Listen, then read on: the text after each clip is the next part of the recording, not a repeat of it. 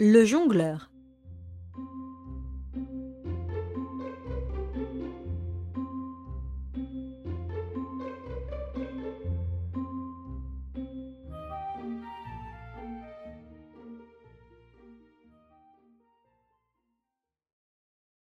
Rentemplant, rentemplant, rentemplant, rentemplant.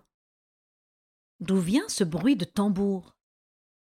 De la place de la mairie, où Monsieur Ernest, un baladin jongleur, exécute présentement des tours d'adresse. L'artiste émerveille les habitants de Bolbec en jonglant successivement avec des bouteilles, des œufs et des torches enflammées. Les bouteilles exécutent des sauts périlleux dans l'espace, se croisent, montent et retombent dans les mains de l'artiste sans jamais se rencontrer. C'est merveilleux. Les œufs succèdent aux bouteilles. Ils sont lancés avec la même dextérité et rattrapés avec la même adresse. C'est déconcertant. Monsieur Ernest demande le plus grand silence. Il va terminer son travail par une jonglerie dangereuse pour son auguste personne. C'est au tour des torches enflammées à tournoyer dans le ciel. Une poignée de gros sous s'abat dans l'escarcelle du baladin. La stupeur, l'admiration ont fait sortir les sous des poches des paysans les plus avares. Le jeune épicier, qui avait suivi avec beaucoup d'attention les exercices de M. Ernest, se dit en lui-même J'en ferai bien autant.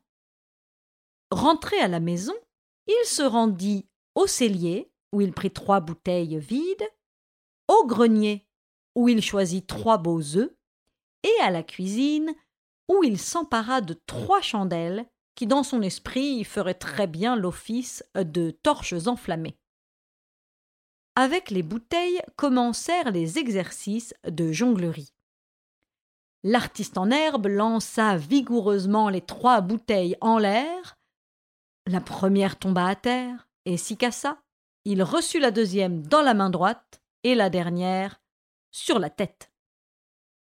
Heureusement pour le jongleur en herbe, il avait la tête dure et résistante. Il hérita néanmoins d'une superbe bosse au front. Ah. On n'a rien sans peine.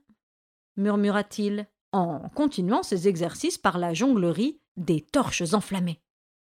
Il prit les chandelles, qu'il alluma une à une avec quelques allumettes chipées dans la cuisine, et commença le dangereux exercice, après avoir réclamé un peu de silence de la part de son auditoire, euh, qui était présentement représenté par Azor, peu rassuré devant les velléités artistiques de son jeune maître.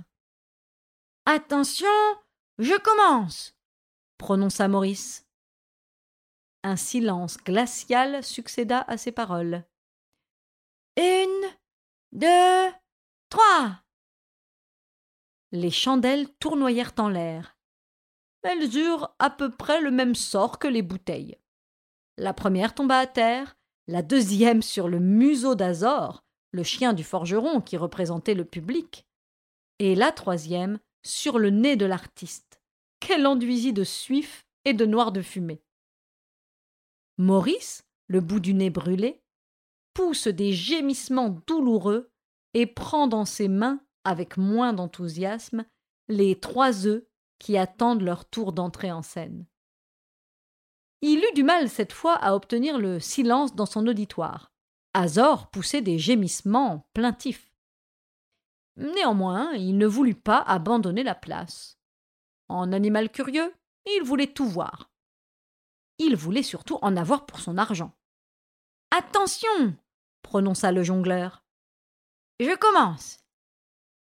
Il aurait pu dire Je recommence. Une, deux, trois. Les œufs firent comme les chandelles et les bouteilles. Ils se cassèrent sur la tête de Maurice, qui décidément avait une façon bien à lui de casser des œufs. Azor eut le même sort que l'artiste, et c'est tout piteux, la queue basse, qu'il regagna sa niche. Depuis cette affaire, La pauvre bête professe une grande aversion pour les jongleurs.